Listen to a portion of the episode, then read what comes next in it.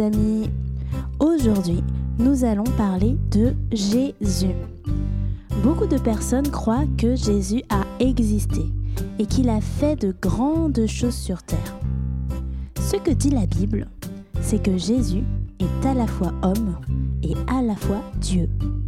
Jésus, Dieu le Fils, est devenu homme sur terre.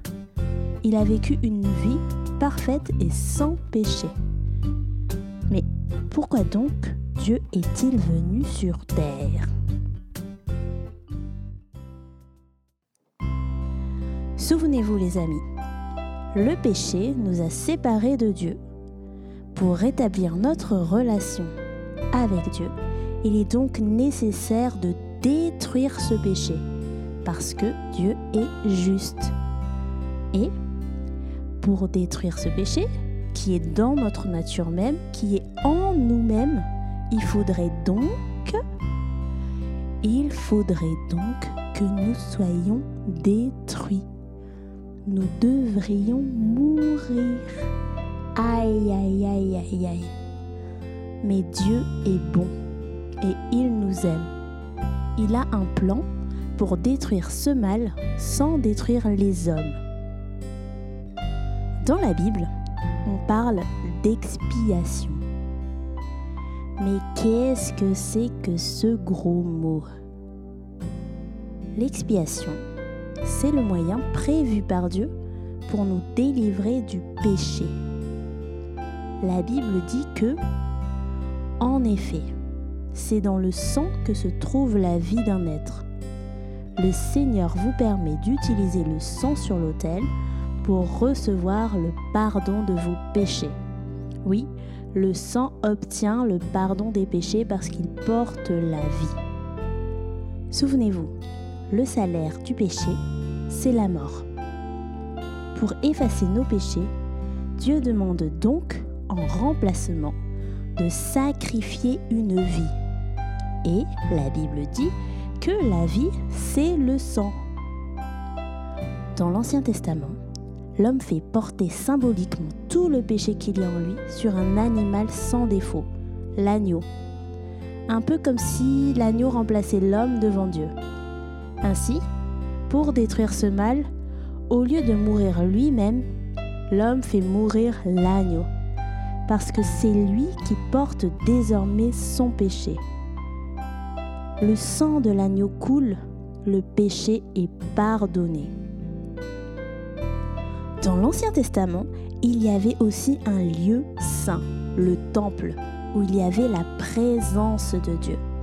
Pour y entrer, il était nécessaire d'être nettoyé, purifié. Pour cette purification, le prêtre utilisait le sang de l'agneau, comme si le sang effaçait tout ce qu'il y avait de mauvais dans l'homme pour lui permettre d'aller dans la présence de Dieu. Maintenant, revenons-en à Jésus. Est-ce que vous savez comment on appelle aussi Jésus? L'agneau de Dieu. L'agneau de Dieu. Ce nom fait en fait référence à l'agneau qui était sacrifié pour prendre le péché sur lui. Tout comme dans l'Ancien Testament, lorsque Jésus est mort sur la croix, il a pris sur lui tout notre péché pour le faire mourir avec lui. Et, tout comme dans l'Ancien Testament, le sang qui a coulé permet de purifier l'homme afin qu'il puisse entrer à nouveau dans la présence de Dieu. Mais ce n'est pas tout.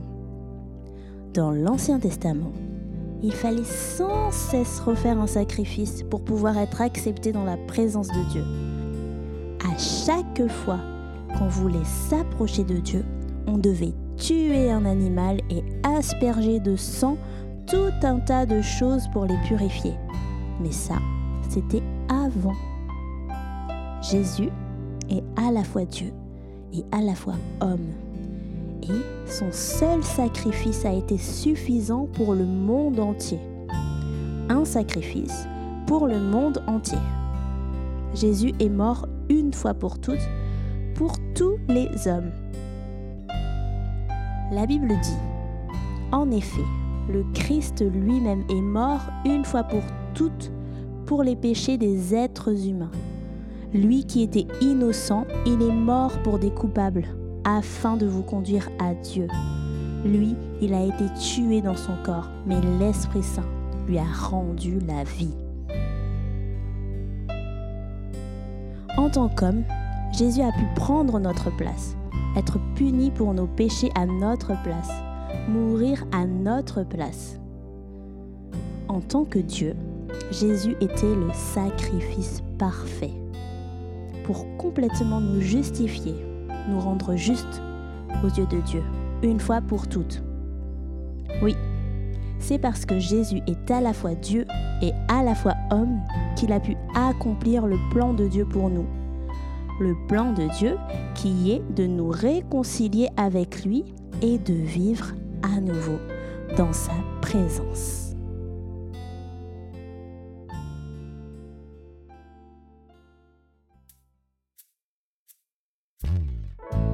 Seigneur, encore une fois, tu nous montres ta grâce. Tu nous montres que tu t'es donné pour nous, par amour, gratuitement, alors que nous ne sommes pas dignes. Seigneur Jésus, tu nous montres aujourd'hui que tu es le centre de ce que nous croyons. C'est par toi que le plan de Dieu a pu s'accomplir. C'est par toi que nous sommes maintenant réconciliés. Viens, viens prendre la place qui te revient dans nos vies et dans nos cœurs. Nous élevons cette prière dans le nom de Jésus. Amen.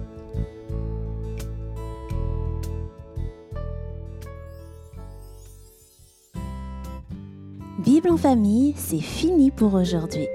Retrouvez les références de cet épisode sur notre site bibleenfamille.com et découvrez également d'autres ressources pour petits et grands. Merci de votre écoute. N'oubliez pas de vous abonner et de partager ce contenu s'il vous a plu. Et on se dit à très bientôt